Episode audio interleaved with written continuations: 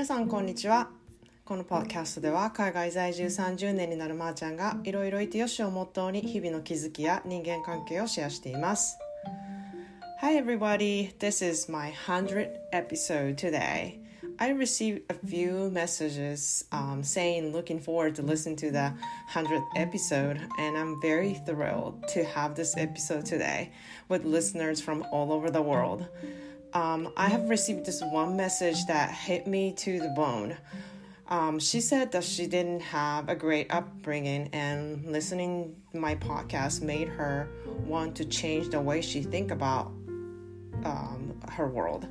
and she's willing to do anything and this is the time to do it and no later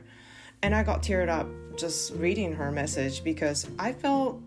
i felt i felt the same way when um, i went through a tough time and i understand how she feels um, because i went through the same thing and if i could help or you know go along with that journey that she's going through with her happiness um, that is definitely one of my most rewarding things that I will be able to be done. And I'm very excited to work on this task for the future. This is definitely my passion for life. 皆さんこんにちは。いかがお過ごしでしょうか？えっ、ー、ととうとうポッドキャスト100のエピソードがやってきました。イエーイ！えっ、ー、とポッドキャスト100をこう迎えてね振り返ってみたんですよ。で統計からはだいたい約72人ぐらいの人が登録してこう聞いてくださってて再生回数が6200回で22カ国で聞かれているっていうこう統計が出てるんですね。でなんかもうあの見ることは見てわかるんですけれどもこう実際にあんまりこう感じることができずにほんまかいなみたいな感じなんですね。でまあちょっとそれで人気のトップエピソード3が出てきたんですねでそれをちょっと今日はシェアしたいなって思うんですけれどもあの、まあ、一番人気があったのはエピソード2のあの自分しか持っていないパワーっていうエピソードですねで私がすごく好きなあのフレーズで「No one is you that is your superpower」っていう自分っていう人間は自分しかいないのだから自分っていう強みが分かっているとそれがスーパーパワーになるっていうことですね。でまさに本当にあのポッドキャストをやっていくあの上であのこれは本当にすごくそれぞれ持ったそのいろいろいてよしっていうのはそれぞれ持ったその人しかない個性だったりとかその人しか出せない色だったりとかやっぱりそういうところがすごくパワフルだなってすごいそういうところがその人の魅力だなっていうことを私はすごく思っているのであのそれが伝わっててそれがあのそのエピソードがねあの一番人気っていうところがやっぱりすごく嬉しいですね。で2番目のエピソードはこれちょっとびっくりしたんですけれどもエピソード20の「自分の顔は好きですか?」っていうやつですね。あのセルフィーセラピーのあの自撮りセラピーのエピソードですね。で多分これは共感してくれる人がものすごく多いのかなって思ったんですね。結構私みんな自分の顔って大丈夫なんちゃうんかなって思ってたんですよ。私だけやこんななんか自分の顔嫌やとか不満やとか思ってるのって思ってたんですけれどもみんな意外といや自分の顔って結構気に入ってないでみたいなえあのメッセージとかもいただいたりとかしたんであみんな感じてること一緒なんやなって思ってまあ確かに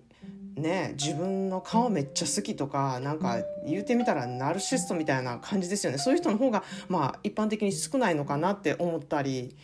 はします。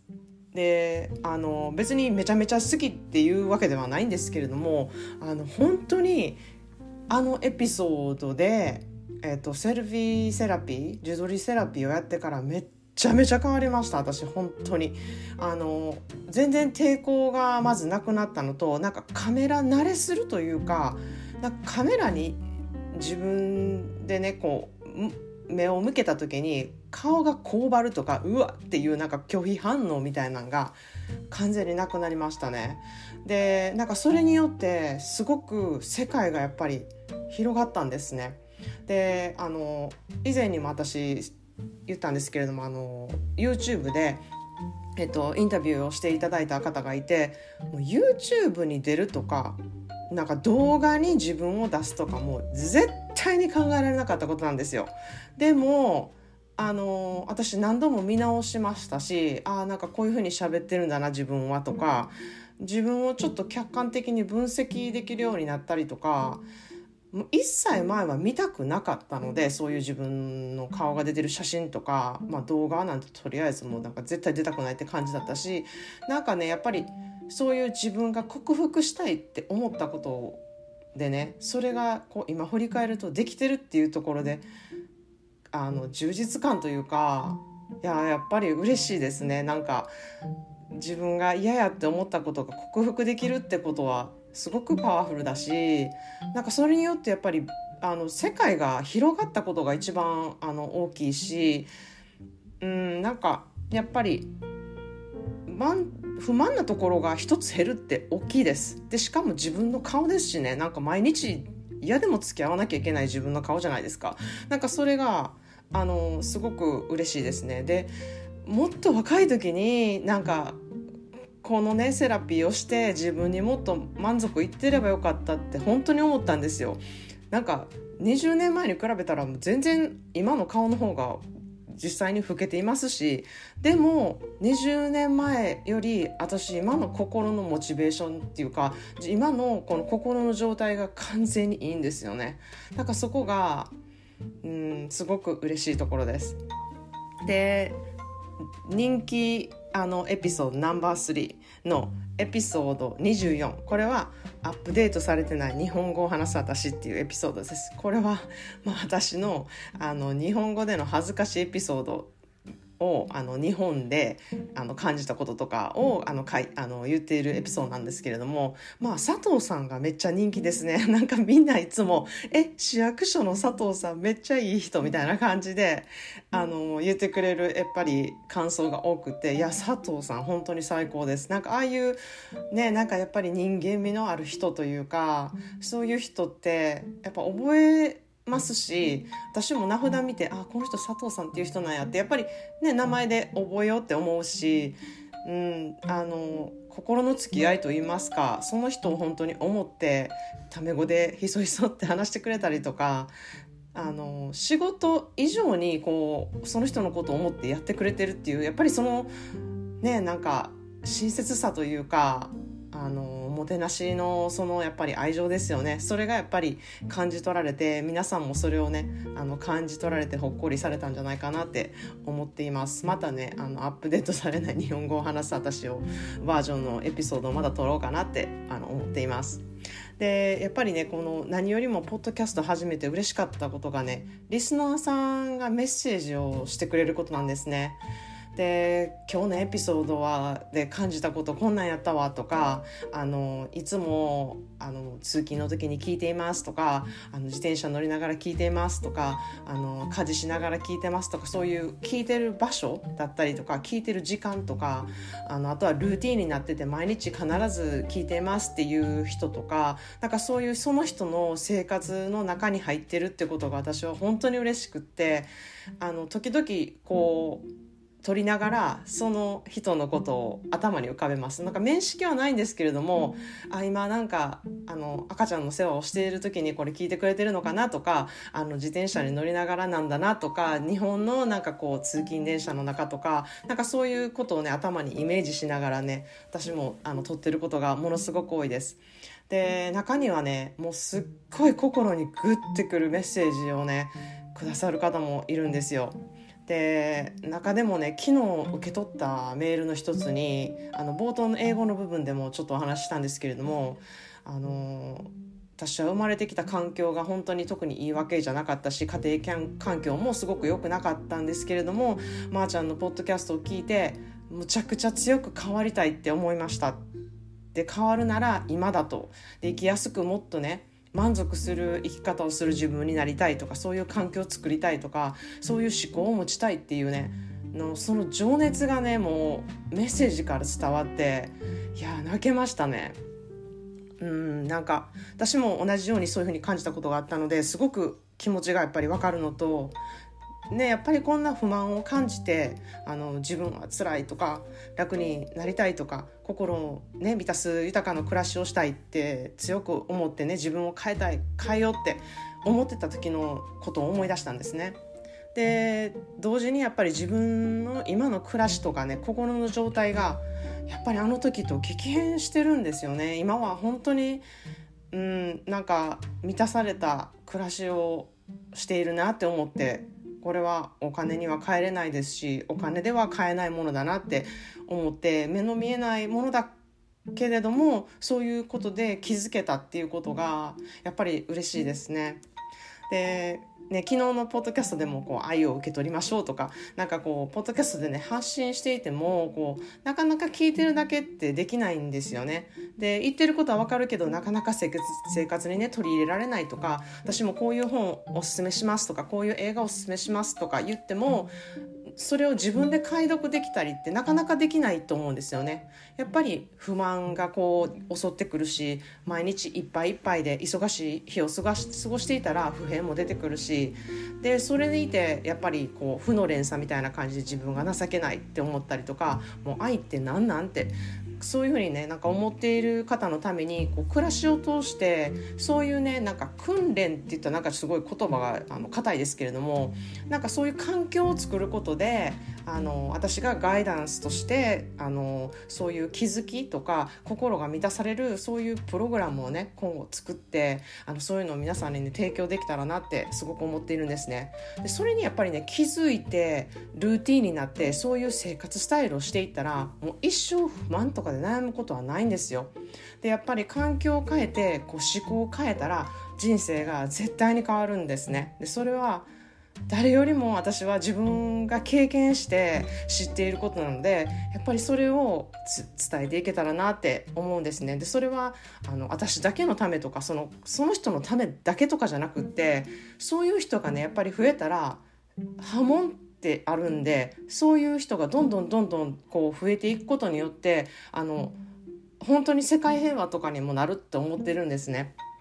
なのでこう少しずつそのね、私が思っていることを伝えるでその人が経験したことをまた伝えるっていうそういうなんかこう波紋をねあの起こしていったらあのすごくいい世界になるなって心からめちゃくちゃ思っています。でここでねちょっと今日はあの紹介したいことがあるんですね。で本当に私はこれはあの自分のモットーにしているってこともあるんですけれどもあのスティーブ・ジョブスっているじゃないですか、えっと、アップルのあの設立した方なんですけれどももう彼は本当に名誉もあの富も得た大成功したって言われてる人ですよね。だけど彼はね死ぬ間際に伝えたいことってねあの言っていることがあるんですよ。でそれはね心の豊かさのことなんです。であのネットでスティーブ・ジョブズが死ぬ間際に伝えたいこととかいうふうに検索すると出てくるのでもしあのちゃんと読みたいって人は読んでいただけたらいいなって思うんですけれども、まあ、彼はこういうふうに言ってるんですね。私はビジネスの世界では成功の頂点に立った。他の人の目には私の人生はものすごく成功した人に見えるだろう。しかし仕事を除くと喜びが少ない人生だった。人生の終わりには富など私が積み上げてきた人生の単なる事実でしかない。病気でベッドに寝ていると人生が走馬灯のように思い出される。私がずっとプライドを持っていたこと。認められることはや富は焦る死を目の前にして色あせていって何も意味をなく何も意味を持たなくなっている。持っていけるものは愛情にあふれた思い出だけだ。それこそが本当の心の豊かさであってあなたとずっと一緒にいてくれるものあなたに力を与えてくれるものあなたの道を照らしてくれるもの。愛とは何千マイルも超えて旅をする。人生には限界はない。行きたいところに行きなさい。全てはあなたの心の中にある。全てはあなたの手の中にあるのだからあなたの家族のために愛情を大切にしてください。あなたのパートナーのために大事にしてください。あなたの友人のために。Treat yourself well. Cherish others. そして自分をね丁寧に扱ってください。周りの人と楽しんでください。そういうことをね彼はあの残したんですね。で残念ながらあの癌で亡くなったんですけれどもやっぱり病気になってベッドに、ね、横たわって自分の人生を振り返った時にあの何に満足するかっていうところってやっぱり心の豊かさなんですね。でこう人は目で見えるこう、うん、成功とかお金とかやっぱりそういうきらびやかな、ね、華やかなことにね目を向けがちなんですね。で私もたくさんアメリカにいるねこんな世界あったんやみたいな風にね思うねめっちゃクレイジーな富裕層を見てきてるんですよ。あのこんなものにこんなお金出すみたいなあの信じられない人たちがいるんだっていうことを本当に身に持ってあの経験してるんですね。でそのそれもそういうこともありながらもやっぱり貧富の差がめちゃくちゃ大きいアメリカなんで移民の人がやっぱり自分の国が戦争して戦争していてね命の危険があるからアメリカに来た家族ただもう生きてるだけで幸せなんだって思っている家族だったりとか国のヘルプだけでやっていっている人たちとか精神的なね問題を持ちながらなかなか生活ができなくって仕事もできなくって十分な暮らしができないっていう人もいたりとか家庭内環境がね良くなくって本当に学校がねサバイバルなあの安全な場所でねあのある子供たちをね持つ家族とか、まあ、そういう人を見てきてこうお金とか成功とか名誉って何やろうって思ったんですね。でそれってなんか心の豊かな人生に比べたら何でもないんですよ。でやっぱり心の豊かな人が幸せで満足な暮らしをしているんだなっていうふうにすごく思ったんですね。でそんなことをこう皆さんとシェアして心豊かな暮らしを提供するなんかねソムリエみたいな感じで関わっていけたらねいいなって思っています。でこう100エピソードまでね来て聞いてくださった人とか何度もこのエピソードいいなって言って聞いてくださってる人とかあの本当にサポートしてくれているね全ての人に心から今日はお礼を言いたいと思います。でそんなでね100回エピソードを記念として特別無料企画をオンラインオンラインでねあのイベントをしようと思っています。ズームなんですけれどもでこう実際になんか本当にどんな人が聞いてくれているんだろうとかメッセージとかくださる人とか公式 LINE の登録をねしてくださった方でも面識がない人がいるのでやっぱぜひお会いしたいなって思うことがあったあるのであのこのオンラインイベントを Zoom で企画しました。で日本時間の6月の12日の土曜日の夜9時から1時間半ぐらいであのイベントの名前はまー、あ、ちゃんが開くオンラインバーマサコ っていう名前でしたいと思います。で事前にね美味しいカクテルの作り方のレシピっていうのを送りますので、まあ、それはノンアルバージョンとアルコールバージョンがあるのでどちらか選んでいただいてもいいしまたもう全然違う好きなお飲み物をね持ち寄りで参加していただけたらなって思っています。だからあの興味のある人は是非公式 LINE へ登録していただきたいっていうのとそれは概要欄にあの載せているんですけれどももう登録している方であれば「ばあまさこ参加したいです」ってちょっとメッセージあのしてくださったらイベントの情報とズームアドレスをあの送らせていただきます。でもしね Zoom のやり方わからないとかどうしたらいいかわからへんみたいな質問があったらまた連絡してください。コンピューターでもいけるし携帯でもいけますであとノートパソコンからとかでも簡単にできるのであの参加していただけたらなって思っていますでこうオンラインばあまさこではこう皆さんの質問に答えたりとか私が皆さんに聞きたいことを聞いたりとかこういろんなトピックでこうフリー雑談みたいな感じで気楽にねなんか参加できるような感じで予定しています。でまあ次は私の目標とするね200エピソードっていうあのところを目指してるんですけれども、まあ、その頃にはねなんかプレゼントとか送る機会企画とかしたいなってちょっと思ってますので、あのー、また期待しててください。じゃああのそれでは皆さん無料企画の申し込みよろしくお願いします。そこでねあのお会いできることを本当に楽しみにしています。でこのエピソード100お友達やソーシャルメディアでね拡散していただけると嬉しいです。それでは皆さん良い週末をお過ごしください。Thanks for listening and have a great weekend.